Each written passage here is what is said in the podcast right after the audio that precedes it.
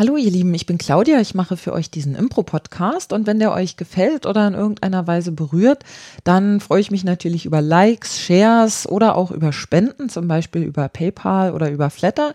Infos dazu findet ihr in der Podcast-Beschreibung und jetzt wünsche ich euch viel Spaß. Herzlich willkommen, mein Name ist Claudia Hoppe. Das ist die 43. Folge meines Impro-Podcasts. Und heute ist bei mir zu Gast eine Kollegin, die ich von einem anderen Podcast her kenne. Darüber werden wir vielleicht noch sprechen.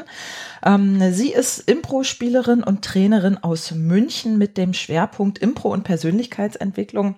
Herzlich willkommen, Dorothea Anzinger. Vielen Dank, dass ich da sein kann heute. Ja, sehr gerne. Doro, genau, ich hatte es eingangs gesagt, äh, Impro und Persönlichkeitsentwicklung. Was, was, was machst du? Was arbeitest du? Wie kann man sich das vorstellen? Was genau ist das, was du da machst?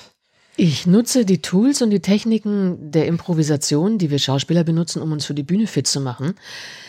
Jetzt in meinen Trainings und mit den Menschen, mit denen ich arbeite, weniger dafür, sie für die Bühne des Schauspiels fit zu machen, sondern für die Bühne ihres Lebens. Für mich ist das kein großer Unterschied. Also es sind eigentlich 50 Zentimeter Bühnenhöhe, die den Unterschied machen, weil die, die Art und Weise, wie wir Spieler, wenn wir Improvisationstheater spielen, miteinander umgehen, einen ganz, ganz klaren Fokus auf Zwischenmenschlichkeit legt. Wenn sich die Gruppe darauf geeinigt hat, wenn es für die Gruppe interessant und wichtig ist weil dieses Ja zum Partner, mit dem wir unterwegs sind und auch das Ja zum Moment, mit dem wir auf der Bühne arbeiten, ein ganz wichtiger Faktor sind. Und wenn ich in meinem Leben es schaffe, auch wirklich Ja zu den Menschen zu sagen, also nicht als Ja-Sagerin, sondern anzunehmen, was da ist, dann finde ich, ist man schon ein ganz großes Stückchen weitergekommen in der eigenen persönlichen Entwicklung, hat es nicht mehr so nötig, sich immer abzugrenzen oder auszugrenzen, seine eigenen Ideen durchzubringen, sondern ist auch mit dem anderen verbunden, ist eher in einer kooperativen Haltung als in einer ausgrenzenden. Hm, das ist äh, ganz interessant, dass du das sagst, weil ich nämlich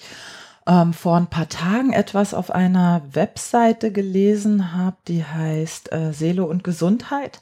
Und da wird das, was du schilderst, als ähm, mystische Identifikation bezeichnet. Also, dass du sozusagen die Grenze zwischen ich und nicht ich insofern aufhebst, dass ähm, du nicht mehr so in diesen Abwehrmechanismen drin bist. Ne? Also da wird von Abwehrmechanismen gesprochen, die das Individuum eben benutzt, um, um sich irgendwie abzugrenzen. Das, das geht ja so ein bisschen in die Richtung eigentlich. Ne? Geht ein bisschen in die Richtung, ja. ja. Mystische Identifikation ich, klingt toll. Ja, ich fand das auch einen, einen wirklich äh, interessanten Begriff für, äh, äh für was eigentlich ähm, Psychologisches, klang es ja. fast ein bisschen spirituell, aber das grenzen sie dann äh, woanders das grenzen ab. ab. Ich finde es insofern ganz witzig, weil ich ganz zu Anfang, als ich mit der Arbeit angefangen habe, das, was wir tun, immer den Impro-Spirit genannt habe. Also ich wollte von diesen Techniken weg. Klar sind das Methodiken und Übungen, mit denen wir arbeiten. Für mich steht eben wirklich mehr dahinter. Für mich steht da eine ganz klare Haltung einem Menschen, einer Situation und auch dem Leben gegenüber, die steckt dahinter. Und als ich, als wir uns kennengelernt haben mit dem Podcast über Impro Sensation, da ist das ja auch mit drin, das, was ich mit meinem Kollegen, mit dem Roland Trescher ausgearbeitet habe. Da haben wir ja genau diese mystische Identifikation, wie das da so schön genannt wurde, mal definiert und gesagt, in den hinterliegenden Einstellungen und Haltungen, die Impro auch auf der Bühne erfordert, kann man sehr wohl Querverbindungen finden zu Zen, zu Buddhismus, zu diesen Schulen, die sich mit einer geistigen und persönlichen Entwicklung befassen. Und da haben wir es dann zusammengebracht. Und das hat mich schon lange umgetrieben und hm. jetzt bin ich da intensiv auf dem Weg unterwegs. Schön. Ähm, was ist denn deine Ausbildung, Doro? Also was, äh, in, äh, ganz fies gefragt, was qualifiziert dich dazu, diese Arbeit zu tun? Ich habe eine Ausbildung als Diplom-Sozialpädagogin. Die habe ich ganz zu Anfang gemacht und das ist jetzt schon viele Jahre her. Habe auch in dem Job sehr lange gearbeitet in München in einem Zentrum für junge Frauen, die von zu Hause weggelaufen sind und habe Mädchenarbeit damals gemacht, Frauenarbeit. Parallel immer weiter Theater gespielt und Workshops genommen, bis ich dann irgendwann gemerkt habe, dass so wie ich ticke, an dem Platz, wo ich gearbeitet habe, da war ich falsch aufgehoben. Das war ein sehr strukturierter Platz, ein sehr religiös geprägter Platz. Oh. Und ich gemerkt habe, ich als Freigeist und auch jemand, der Freiraum im Arbeiten braucht, ich bin da am falschen Platz. Und ich habe mich dann umgeschaut, ob ich was finde, was mich mehr anspringt. Und genau in dieser Orientierungsphase, da ist mir dann das Schauspiel nochmal dazwischen gekommen. Und dann hatte ich wirklich eine innere Entscheidung zu treffen. Gehe ich jetzt meinem Bauchgefühl nach und meinem Wunsch, den ich immer schon als Kind hatte? Oder gehe ich weiter in den sozialen Bereich und habe mich dann damals für Schauspiel entschieden. Mhm. Was jetzt sehr spannend ist, nach den vielen Jahren, wo ich auch als Schauspielerin, Kabarettistin und was weiß ich nicht alles gearbeitet habe, bringe ich beide Welten wieder zusammen. Weil alles, was meine Ausbildung mich gelehrt hat und was ich damals an Grundwissen auch mitgenommen habe, das kann ich jetzt in den Trainings alles wieder verwerten und das kann ich, merke ich auch, da stehe ich auf einem anderen Level. Hm. Und du hast doch bestimmt auch einen Haufen Zusatzausbildungen, noch Weiterbildungen und äh, solche Dinge, oder? Ich habe viele Fortbildungen und Weiterbildungen. Ich habe keine explizite Zusatzausbildung jetzt noch gemacht, weil ich so viel von anderen Dingen profitiert habe, ob das jetzt NLP war, ob das äh, meine eigenen Selbsterfahrungsgeschichten waren, die ich gemacht habe. Und da kommt ganz viel mit dazu. Ich habe mich mal mit Speedreading befasst befasst, was auch eine Arbeit ist, die ganz interessant ist und die mir viel erklärt hat, wie wir überhaupt lernen und wie unser Gehirn funktioniert. Ich bilde mich über Vorträge weiter, über Seminare, die ich mache. Ich war jetzt gerade hier auf dem Seminar über Agile Leadership, wo ich auch teilweise mitgearbeitet habe und nehme einfach aus allen Dingen immer wieder was mit, was ich in meine Trainings integriere.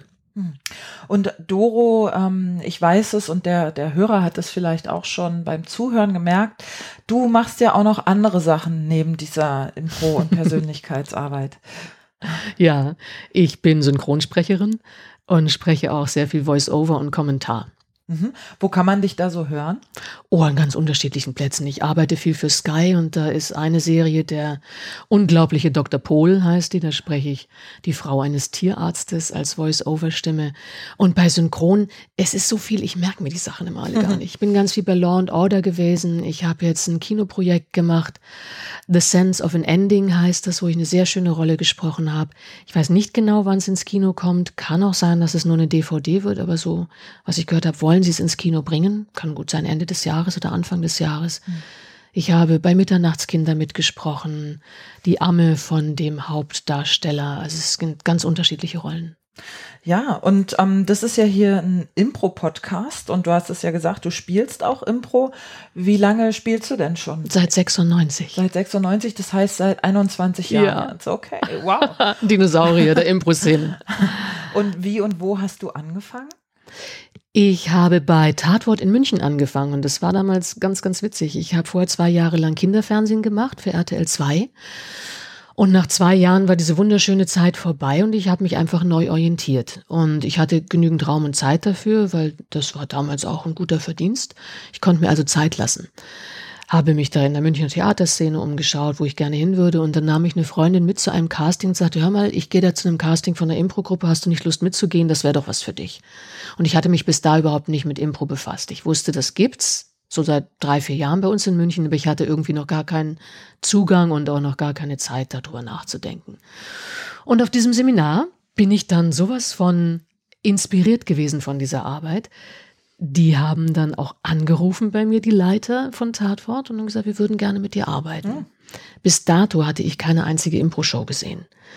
Das habe ich geändert, habe an dem Abend gesagt, okay, wenn die mit mir arbeiten wollen, sollte ich mir jetzt wirklich mal anschauen, wie die Arbeit aussieht. Bin ins Theater gegangen, habe mir das angeschaut und dachte, Wahnsinn, was treiben die da? Das ist Magic. Was machen die da? Ich habe das nicht verstanden.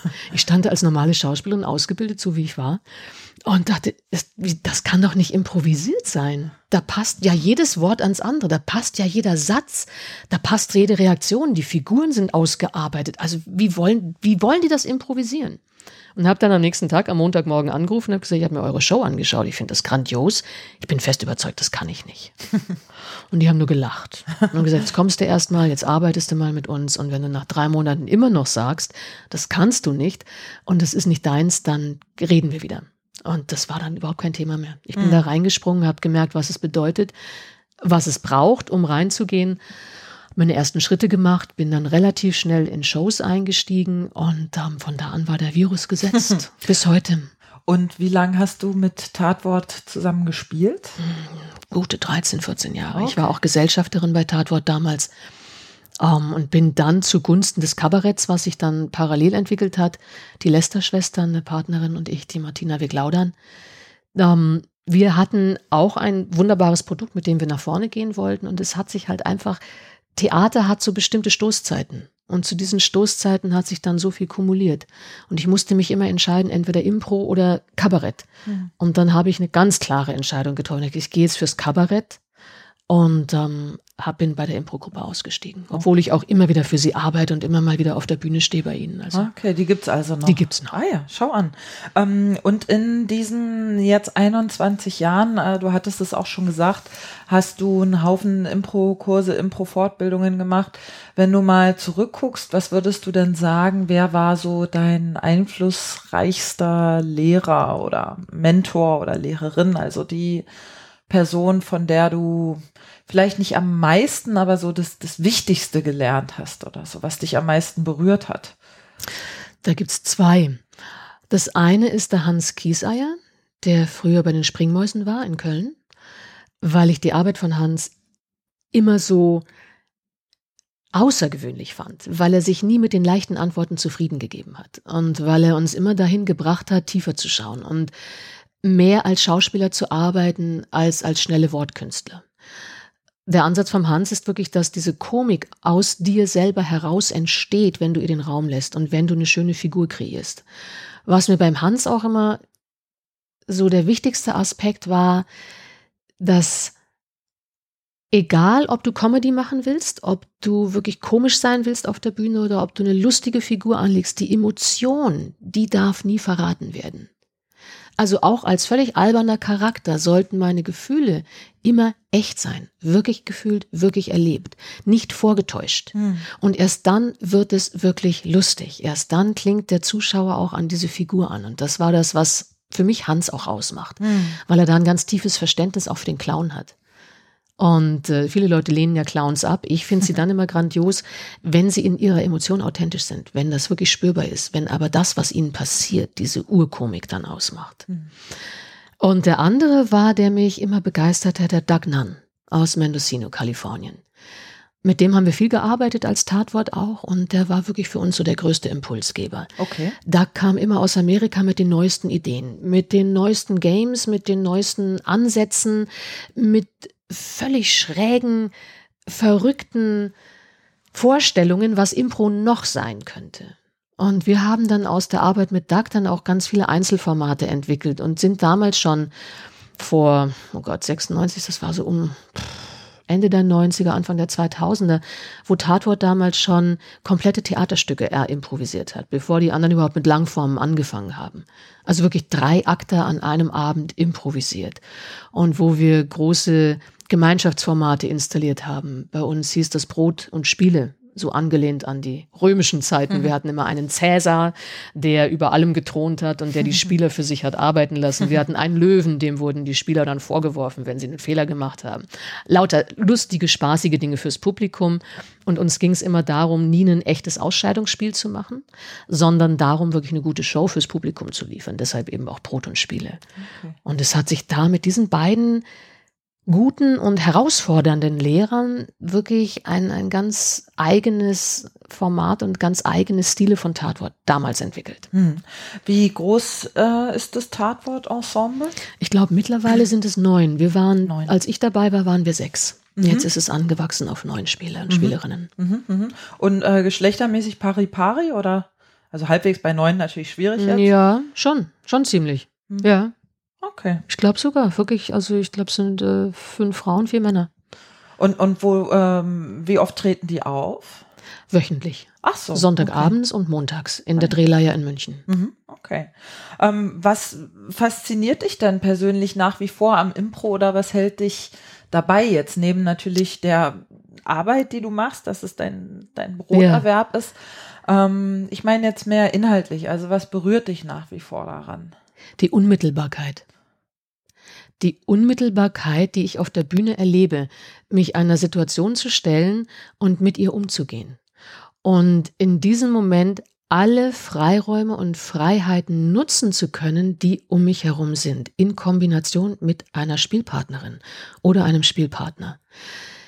Diese Faszination, dass durch diese Offenheit, die wir uns gegenüber wirklich schenken, also dem, dem gegenüber schenken, fähig sind, Geschichten miteinander zu erzählen und, und Rollen zu entwickeln und Zusammenhänge zu entdecken, die zwischen uns entstehen, weil wir beide neugierig darauf sind, was der Partner für mich an, an Geschenken, sage ich mal, hat, an verbalen Geschenken, an Ideengeschenken, an dem, was er mir anbietet, an seiner Figur hat. Und es macht mir so einen unglaublichen Spaß, auf Menschen zu reagieren und mit Menschen zusammen zu sein und wirklich das so zu leben, wo man im Alltag natürlich oft dann sagt, ja, dafür habe ich keine Zeit. Also ich so mich auf jemand einzulassen, boah, das kostet viel Zeit. Ich stelle fest, es kostet gar nicht so viel Zeit. Mhm. Also wenn ich diese Haltung, so diese extreme Neugier auf den anderen, was hat der gerade für mich, auch in meinem Alltag wirklich lebe, kostet mich das gar nicht viel Zeit. Es bringt mich vielleicht von der Idee ab, mit der ich in ein Gespräch reingegangen bin. Oder es bringt mich vielleicht von dem ab, was ich jetzt unbedingt positionieren wollte. Dafür entstehen so viele neue Dinge, die ich sonst nie erfahren hätte und nie gehört hätte. Mhm. Und mich fasziniert an der Impro diese Tausenden von Geschichten, die ich gespielt habe in meinen 21 Jahren. Diese vielen Rollen, die ich eingenommen habe. Diese manchmal schon fast Filmtitel, die wir entwickelt haben für eine Szene oder Lieder, die entstanden sind aus dem Moment heraus, die uns alle berührt haben. Wo mhm. also auch wir auf der Bühne dann plötzlich nach einem Lied standen und es gab diese fünf Sekunden, zehn Sekunden Ruhe im Publikum und dann der Applaus. Mhm. Und zu spüren, dass du Menschen mit Improvisationstheater auf so einer anderen Ebene erreichst, wenn sie sich darauf einlassen wollen. Mhm. Also wenn sie sich wirklich darauf einlassen wollen, dass sie dir glauben, das ist improvisiert.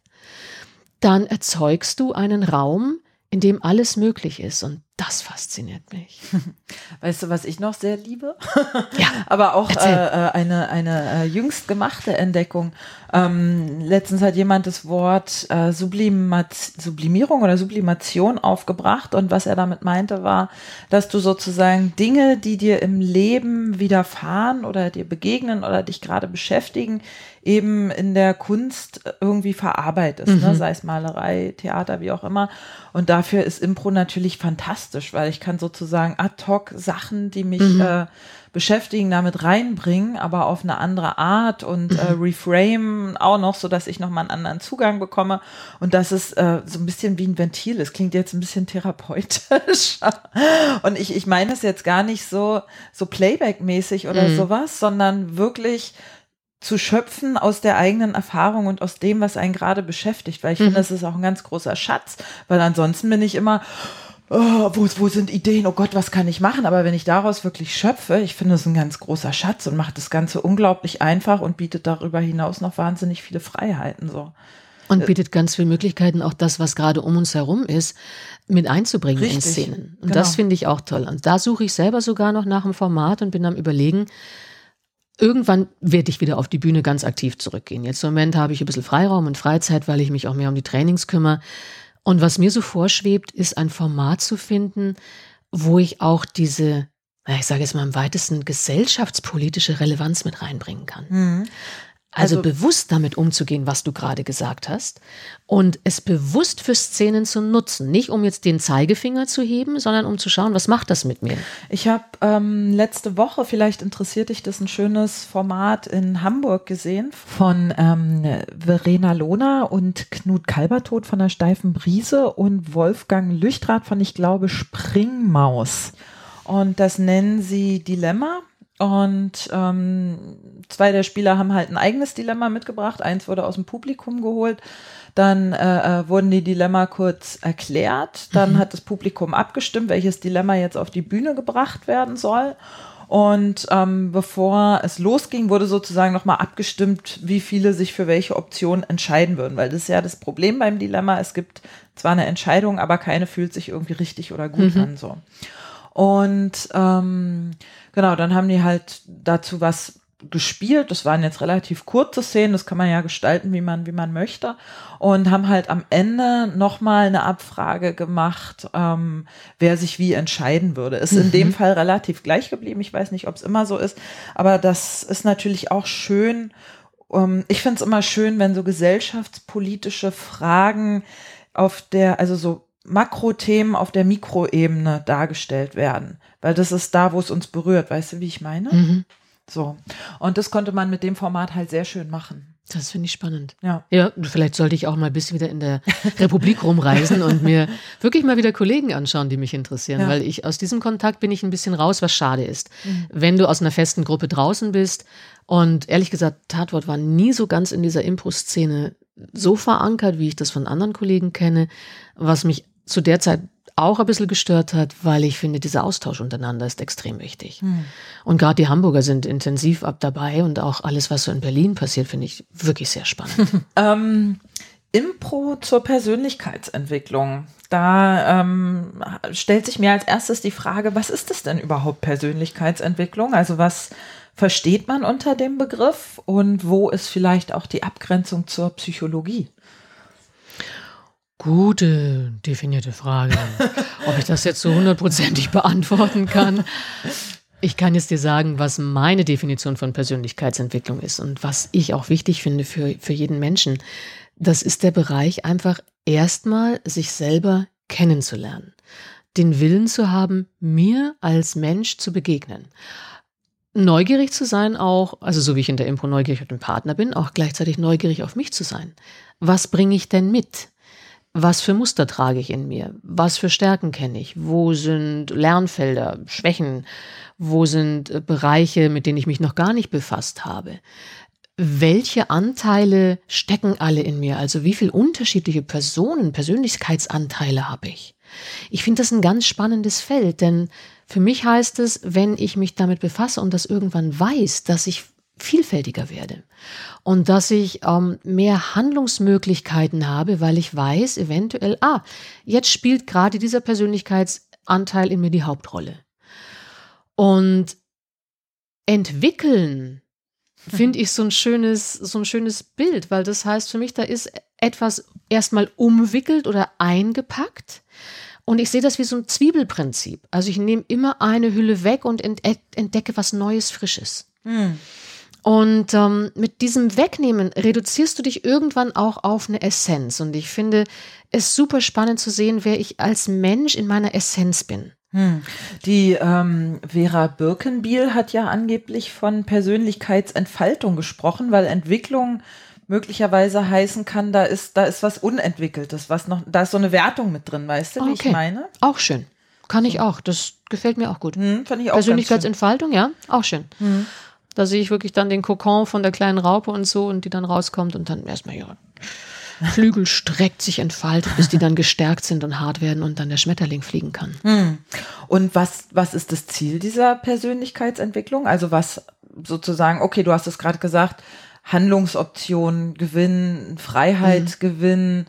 Ähm, Gibt es darüber hinaus noch, noch andere Dinge, die Für mich ist es das Ziel, dass du einfach in deinem Leben einen Standpunkt gefunden hast, von dem du dich aus orientieren kannst und dass ich, ich spreche es nur mal von mir, Menschen, mit denen ich gearbeitet habe, haben das einfach auch bestätigt, dass du unabhängiger wirst von dem, wie andere dich bewerten und in welche Muster sie dich gerne pressen würden.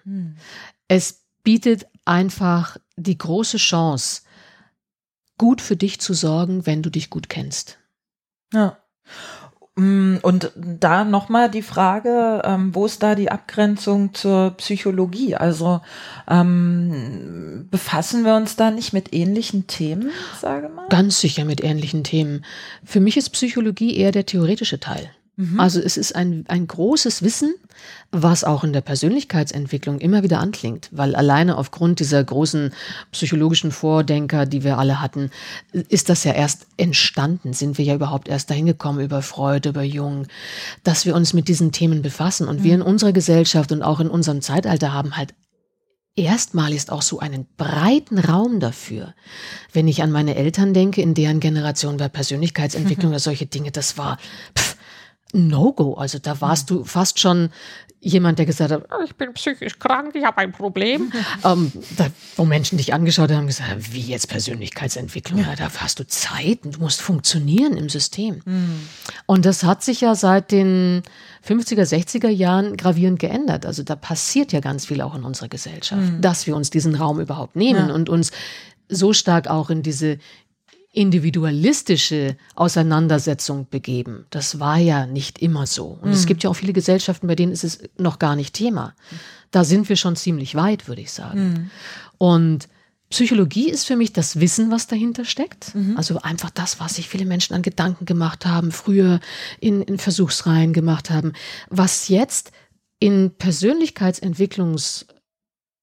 Persönlichkeitsentwicklungsbereichen und ähm, Angeboten genutzt wird und aktiv für die Menschen genutzt wird. Mhm. Also dass du Systeme hast, mit denen du dich befassen kannst und dann die Freiheit bekommst, mal zu schauen, okay, wo spreche ich an? Was interessiert mich? In welchem Bereich möchte ich reinschauen?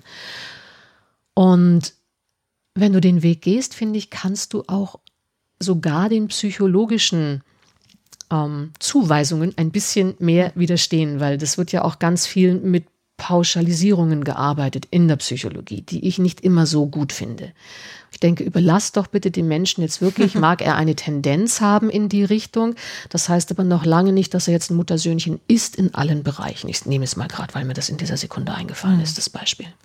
Und wo ist dann der konkrete Unterschied zur, ich sag mal, Psychotherapie, von der, also von der Persönlichkeitsentwicklung zur Psychotherapie?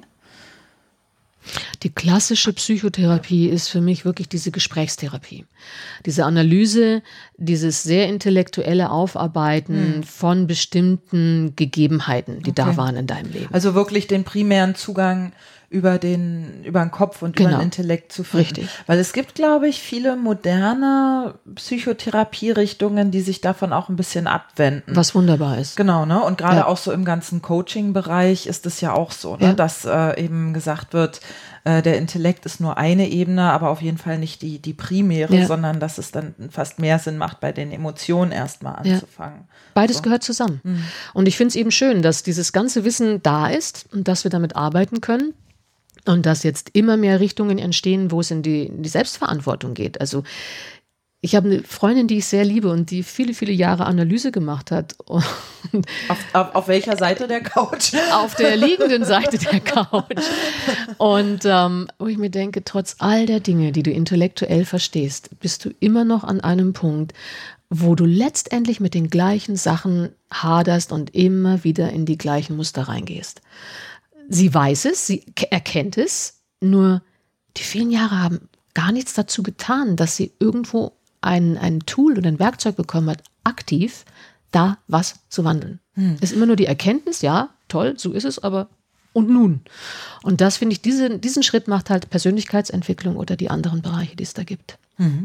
Da schließt die nächste Frage super an, nämlich, ähm, was heißt es denn Impro zur Persönlichkeitsentwicklung? Also was machst du oder macht ihr oder auch andere, die in dem Bereich arbeiten, da anders?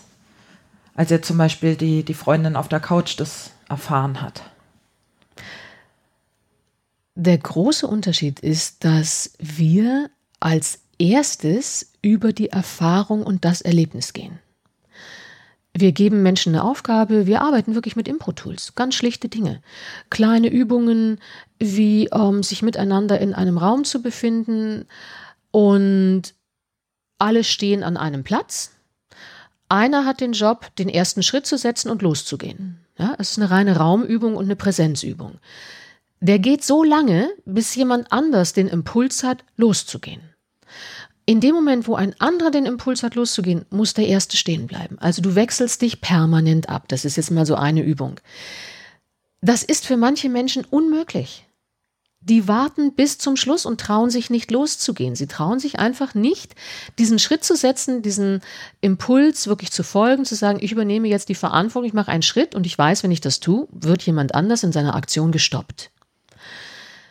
Das kannst du jetzt als überanalysierend betrachten. Was wir eben hinterher machen, ist wirklich das zu analysieren und uns das anzuschauen. Aber erst das Erlebnis zu haben, um erst einen ganz puren Eindruck dem Menschen auch zu ermöglichen, wie er in so einer Aufgabenstellung und so in der, so einer Situation reagiert. Denn in dem Moment, wo er kein intellektuelles Gerüst hat, in dem er sich befindet, keine Vorgaben hat, da reagiert er genauso, wie es seinen Mustern und seiner Struktur entspricht. Und wenn ich mich dann hinterher hinsetze und sage, lass uns mal anschauen, was hast du gemacht? Wie hast du es gemacht? Was hat dich zurückgehalten oder was hat dich dazu gebracht, das super schnell umzusetzen und zu übernehmen? dann kannst du deinen eigenen Handlungsmustern da ganz gut auf die Spur kommen. Und das finde ich das Spannende jetzt an den Theatertechniken und Persönlichkeitsentwicklung, weil wir übers Erfahren, übers Erleben, dann in eine Analyse und auch Interpretation gehen und es gemeinsam mit den Menschen erarbeiten, wie sie gehandelt haben und ob sie Lust haben, eventuell eine Handlungsalternative auszuprobieren. Also jemand, der sich jetzt dort ganz, ganz, ganz lange zurückhält, zu überprüfen, was braucht der Mensch, damit er mehr Mut hat, nach vorne zu gehen. Mhm. Wo möchte er das ausprobieren? Wie fühlt sich das für ihn an, wenn er das in einem geschützten Rahmen getan hat? Denn das ist das, was wir ja herstellen in, einem, in so einem Seminar. Da ist ein geschützter Rahmen, da schaut keiner von außen zu. Alles, was gemacht wird, bleibt in der Gruppe. Also da kannst du ja auch wirklich einen Schritt gehen, wenn du das möchtest. Hm. Das ist das, was mich daran interessiert. Und deshalb bin ich über Impro ähm, auf diesen, diese Spur gekommen und habe mich da einfach mal reingefuchst. Hm. Und welche Skills könnt ihr damit bei Leuten trainieren? Selbstverantwortung übernehmen. Mhm.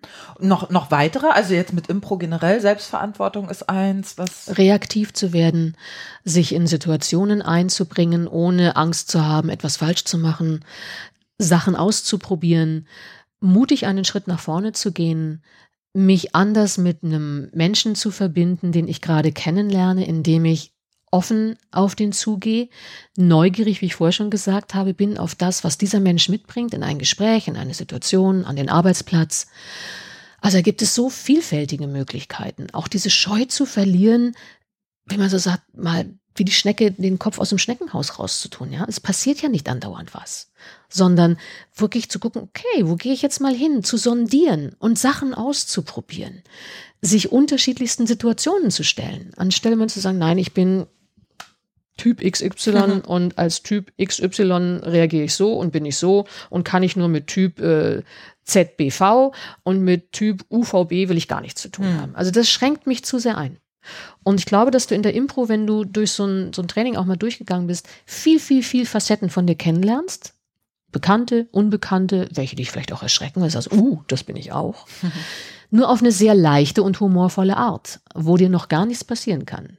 Wo allerdings das, was erzeugt wird, nämlich ein positives Gefühl und der Spaß an der Sache, dich vielleicht eher motiviert, diese Persönlichkeitsanteile in deinem Alltag auch mal zu integrieren oder etwas Neues auszuprobieren. Hm.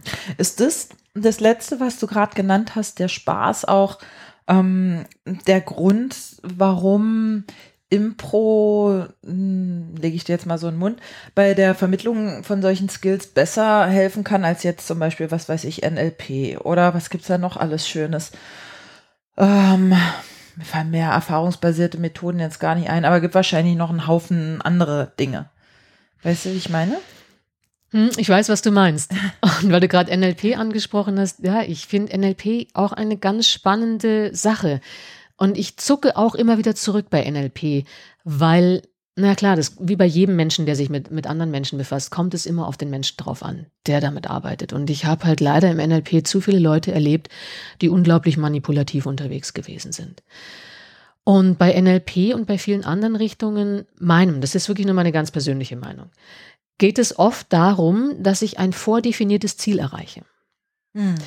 Und wenn ich mit Impro-Tools arbeite und auch mit dem Ansatz, den jetzt auch der Roland und ich gewählt haben, mit Impro Sensation, wir haben kein vordefiniertes Ziel. Insofern, dass es dort ein Ziel gibt, das heißt, ähm, ich möchte ab morgen mit meinem Chef auf Augenhöhe sprechen.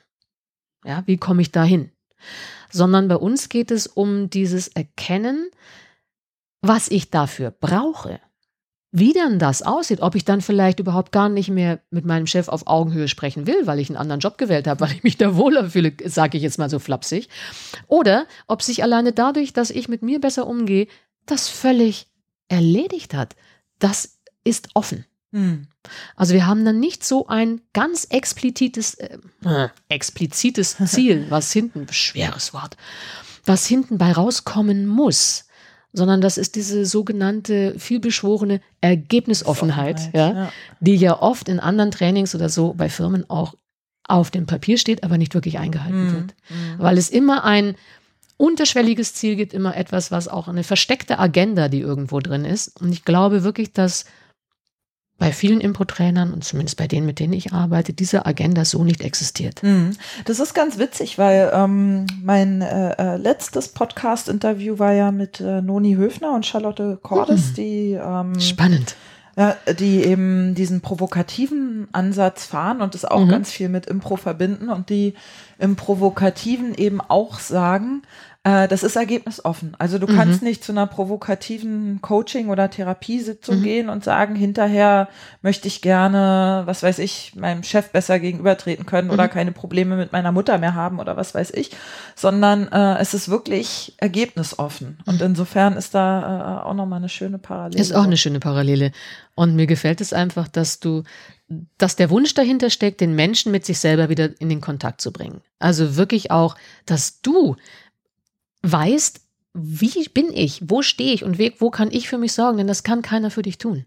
Mhm. Also auch kein Gespräch auf Augenhöhe mit dem Chef hm. ermöglicht dir, dass du als Persönlichkeit stärker und stabiler wirst. Andersrum, wenn du eine starke, stabile Persönlichkeit bist, dann machst du dir vielleicht gar keine Gedanken darüber, ob du jetzt auf Augenhöhe bist oder nicht, sondern du bist, wie du bist. Mhm. Und ähm, du stehst für dich ein. Hm. Das ist wieder dieses Ding mit den, mit den Abwehrsachen. Ne? Genau. Äh, nicht ich und ich. Richtig. So. Das ist das Schöne bei Impro. Ich, ich, mag Impro insofern auch, weil du halt als beides gewünscht und gefordert bist. Du wirst gefordert als Individuum mit eigenen Ideen, mit Engagement, mit nach vorne gehen und gleichzeitig als Teamspieler. In Kontakt mit Partnern auf der Bühne und immer für die Sache, für eine gute Szene, für einen schönen Abend, für unser Publikum. Also das, das ist unser Ziel. Und das mag ich, mag diese Verbindung von beidem. Und ich finde, das berührt sich beides und das eine ohne das andere geht gar nicht. Ähm, Doro, was denkst du denn, welche Skills braucht deiner Meinung nach jemand, ähm, um diesen Job, also den du machst, zu machen? Also ich gebe dir mal ein Beispiel, was ich meine. Ähm, ich weiß, dass äh, Psychotherapeuten zum Beispiel 130 Stunden Eigenanalyse oder Eigentherapie machen müssen. Ähm, oder Noni Höfner, die ich gerade schon erwähnt habe, die sagt, der äh, Therapeut oder der Coach braucht idealerweise eine Woche äh, Entwicklungsvorsprung vor dem Klienten. Ähm, was, was braucht es deiner Meinung nach für, für diesen Job, den du machst? Ich kann das jetzt für mich beantworten. Menschenliebe. Okay. Aha. Also bei mir ist die größte Triebfeder, ich liebe Menschen. Ich finde Menschen toll. Ich mag Menschen. Ich mag sie wirklich.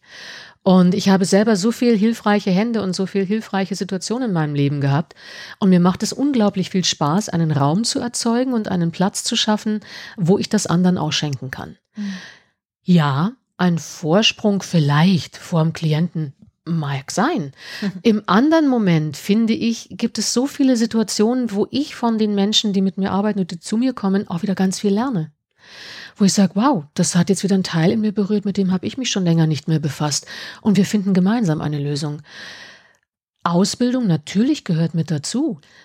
Ähm, ob ich wirklich durch so lange Vorerfahrungen jetzt der bessere Mensch werde, weiß ich gar nicht.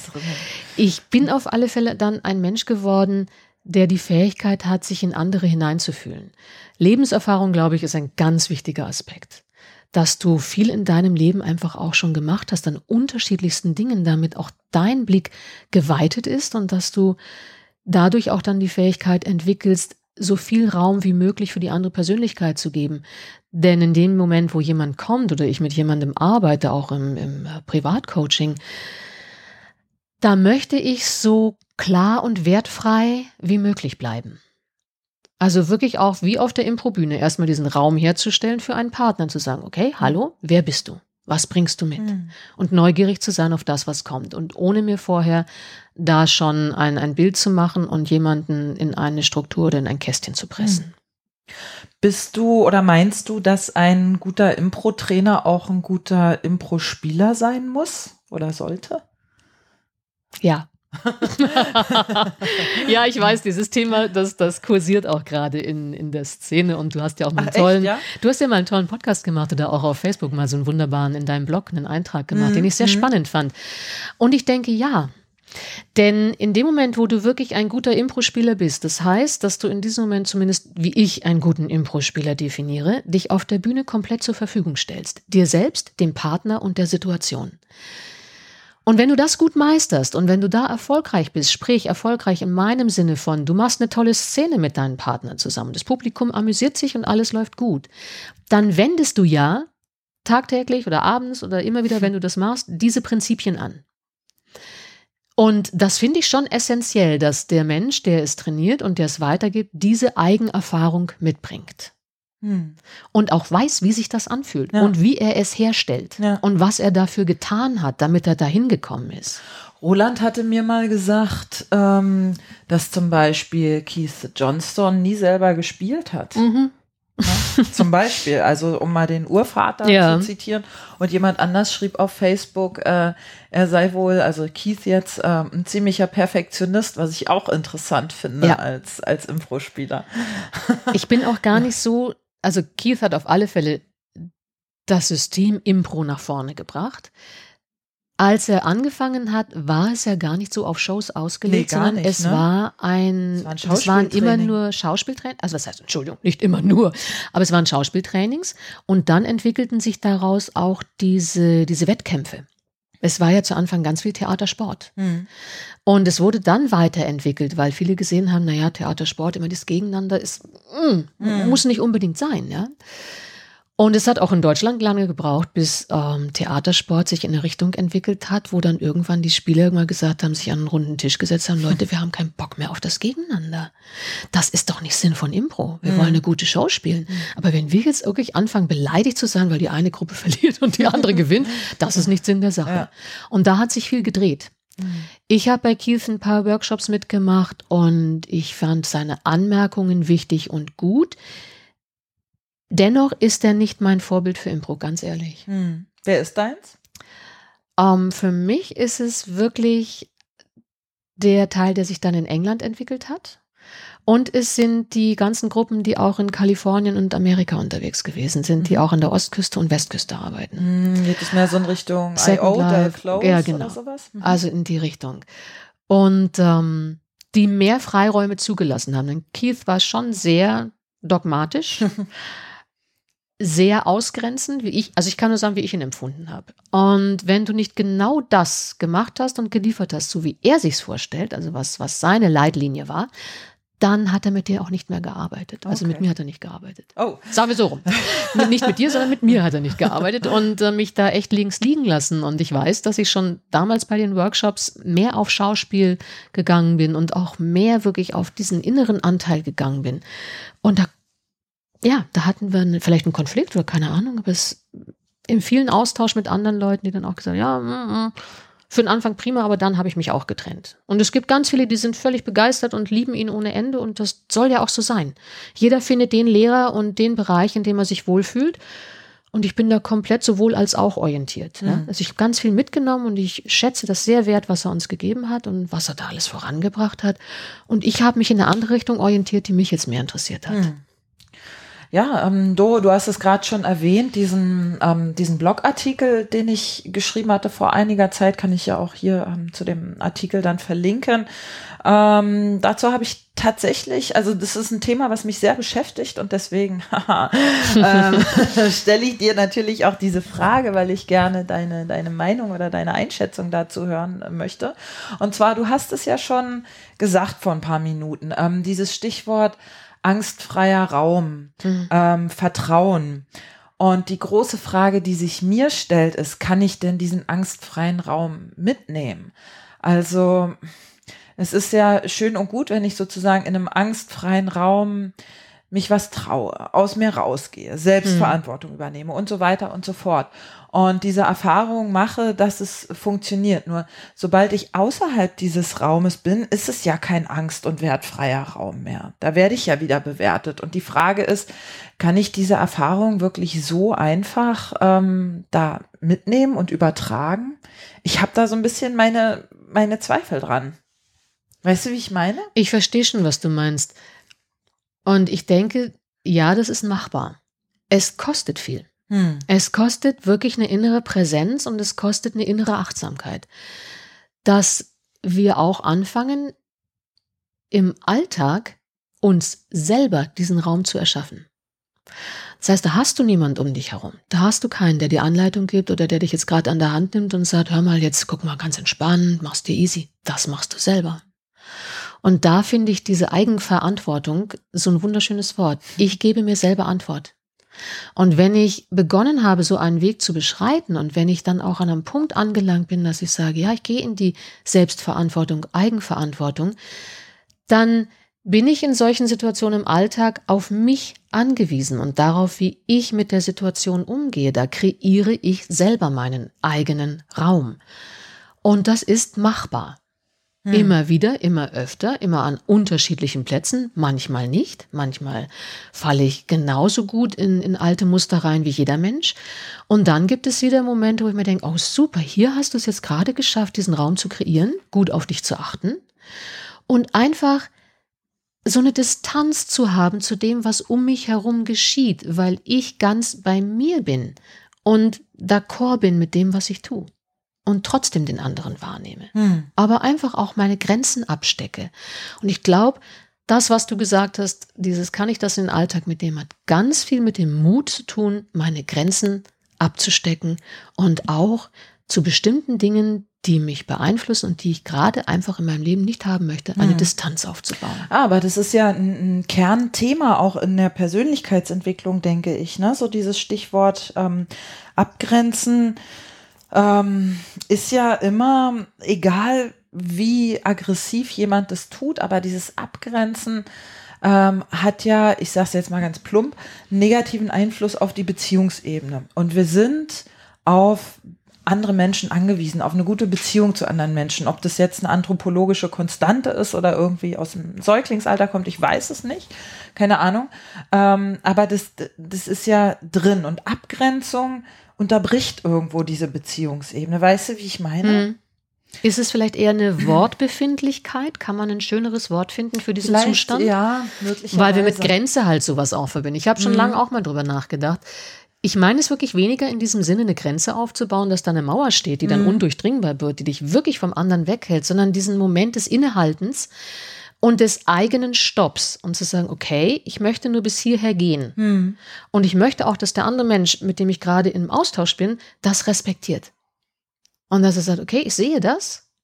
Um, ähm, und aus Respekt dir gegenüber und der Situation gegenüber halte ich hier auch. Mhm. Und da müssen beide was dazu tun. Initiativ ist es meine Aufgabe, eben diese Grenze, diese Stopp, diesen, diesen Moment des Innehaltens zu definieren und da auf mich zu hören und auf meine Stimme, auf meine Befindlichkeit. Mhm.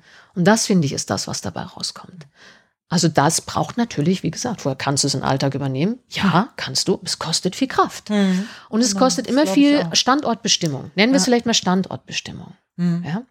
Und ich glaube, dass es machbar ist. Ich denke auch, dass es machbar ist, prinzipiell, ähm, mit eben diesem Sternchen dran. Es kostet viel Kraft. Ne? Mhm. Also, ähm, aber so dieser, dieser Glaube oder was, ähm, der Eindruck, der entstehen kann bei, bei Teilnehmern von, von Impro-Kursen, ist eben, ich gehe in diesen Kurs, lerne bestimmte Skills und die übertragen sich dann automatisch. Mhm. Und ich denke nämlich auch, das passiert nicht automatisch, sondern es kostet eben viel Awareness, Kraft, mhm. ähm, diese Dinge.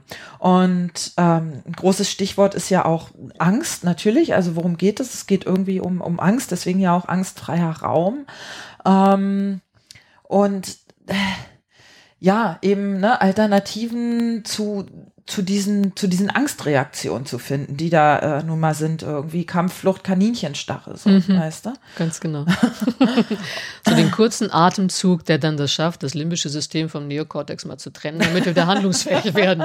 Einmal durchschnaufen. so ungefähr, genau. Ähm, und was ich, äh, was mich, mich ärgert dieses Thema auch teilweise ein bisschen, weil wie oft ich in meiner Improsozialisation diese Worte gehört habe, hab keine Angst, hab Vertrauen. Ich finde, das ist eine widersprüchliche Anweisung. Also zu mhm. sagen, hab keine Angst, wenn die Angst da ist, mhm. finde ich ganz, ganz schwierig, weil sie ist ja nun mal da in Richtig. dem Moment. Frage ist eigentlich eher, wie gehe ich mit der Angst Richtig, um? Was mache ich draus? genau. Und das ist das Schöne an Impro, weil du vorher auch gesagt hast, auf der Bühne, da kann ich aus dieser Angst ja wieder Kraft ziehen. Hm. Also für mich war immer der Weg, nie diesen ähm, Angstmechanismus in dem Sinne zu unterbinden oder zu verteufeln, sondern als Quelle zu nutzen. als Quelle zu nutzen, zu gucken, okay, was macht's vielleicht mit meiner Figur? was fallen mir oder was können für Sätze hochkommen oder denen auch erlauben hochzukommen, wenn ich gerade in einem Angstmodus bin. Mhm. Denn das kann ja wiederum die Geschichte beeinflussen. Ja, das was was Sehr spannend was viel schwieriger ist, äh, ist ja, wenn Leute in einem Angstmodus sind, dass sie blo äh, blockiert sind. Also sie mhm. sind sehr eng, mhm. sie sind sehr auf dieses oh, wie wirklich, habe ich jetzt alles richtig mhm. gemacht? Was denkt der von mir? Oh, ich muss mir ein Angebot überlegen. So, mhm. ähm, das ist ja eher das, was dann passiert, ne? Und das ist Anfang, total ja. aus dem Moment rausholt. So. Das sind so die Anfangswehwehchen, die wir alle auf der Bühne gehabt haben. Und je mehr du ins Tun kommst und je mehr du lernst und aktiv gespielt hast, umso mehr wirst du irgendwann fähig, das für dich zu nutzen. Mhm. Und das ist auch nochmal so eins, weil du gesagt hast, ja, man kann es auch übertragen und es braucht Zeit. Und das finde ich ein bisschen frevelhaft im Moment. Dass so das Gefühl auch bei mir aufkommt, dass viele Impro-Gruppen oder viele Leute, die jetzt sagen, oh, ich mache jetzt auch Impro-Training für Firmen, einfach so behaupten, hey, das ist so ein Instant-Kick. Und das ja? meine ich genau. Das ist wie Instant Coffee. Das meine ich genau. Da tue ich ein bisschen Impro ins Richtig. Glas, mach Wasser drauf, das schluckst du und dann ist alles fein. Genau. Und das finde ich ein bisschen frevelig. Ja, das weil, ist eben auch das, was mir so ein bisschen ja. sauer aufstößt, weil ja, ich denke, auch Geht das denn so? Nein, irgendwie? geht nicht. Hm. Denn auch jeder Impro-Spieler weiß das ganz genau. Als er die ersten Male auf die Bühne gegangen hat, gegangen ist, ist es super gelaufen. Bei mir war es auch so. Die ersten Sachen waren toll und plötzlich habe ich meine Einbrüche gehabt, weil ich dann erst die Komplexität dieses Verhaltens entdeckt habe und weil ich dann die Feinheiten rausgearbeitet habe und die Details verstanden habe.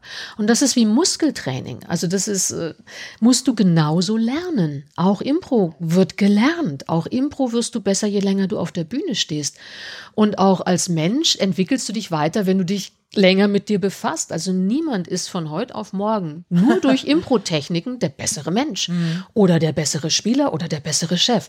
Also das ist für mich eine ganz klare Geschichte, sich dem auch zu stellen, zu sagen, wer etwas wandeln möchte, braucht Zeit und Training mhm. und immer wieder das Anwenden.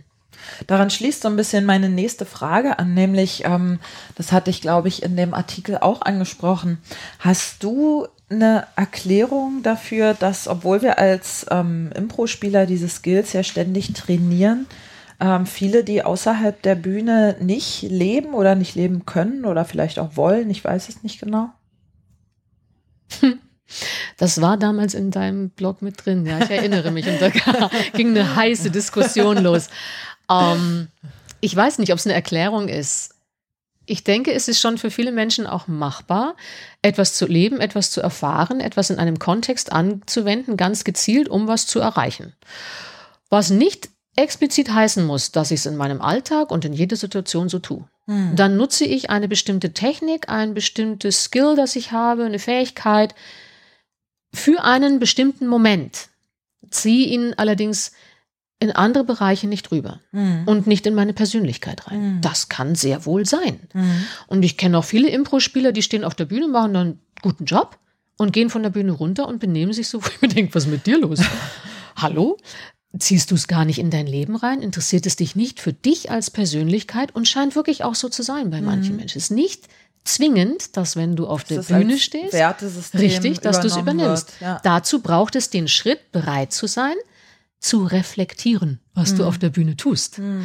und wie du dich als Mensch in dieser Situation verhältst und was das mit dir und deiner inneren Struktur macht und was es für dich bedeutet. Mhm.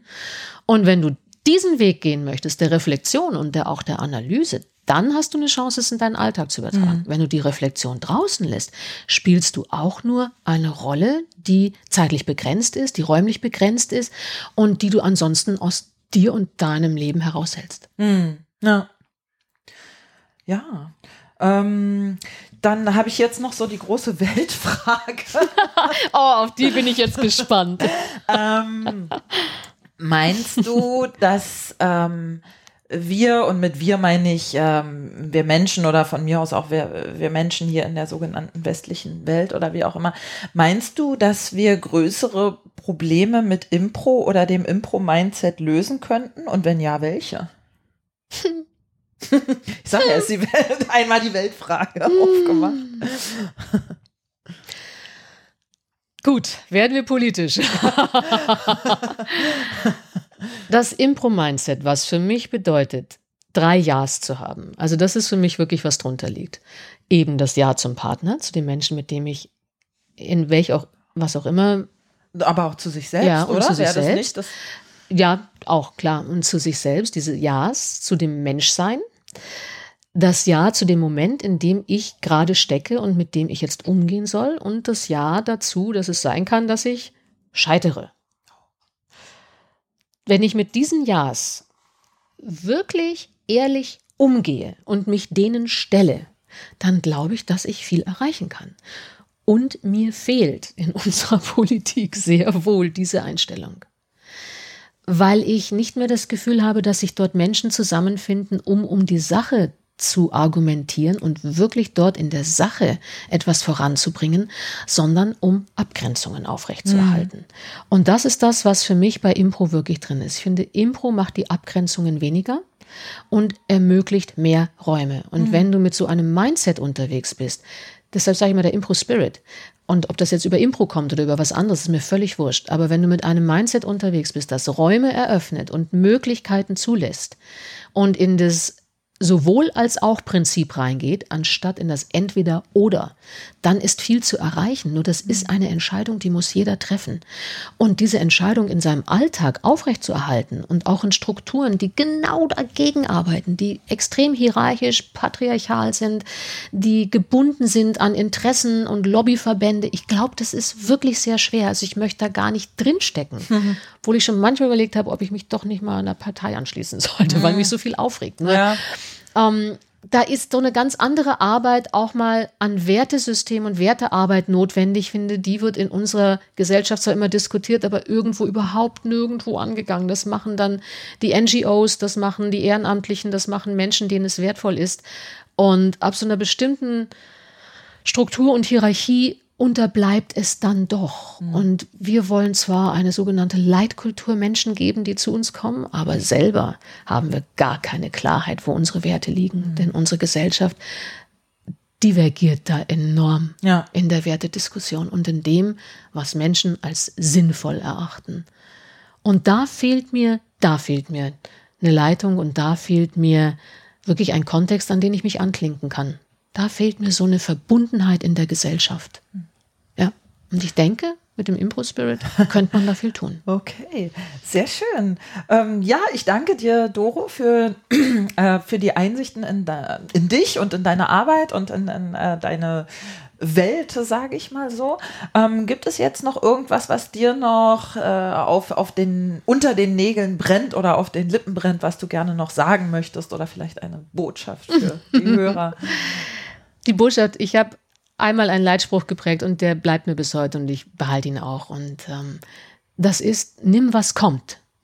Das tun viele. Viele laden sich ganz viel auf und nehmen, was kommt und dann brechen sie irgendwann zusammen. Und was für mich die Impro-Ergänzung davon ist, nimm was kommt und mach was draus.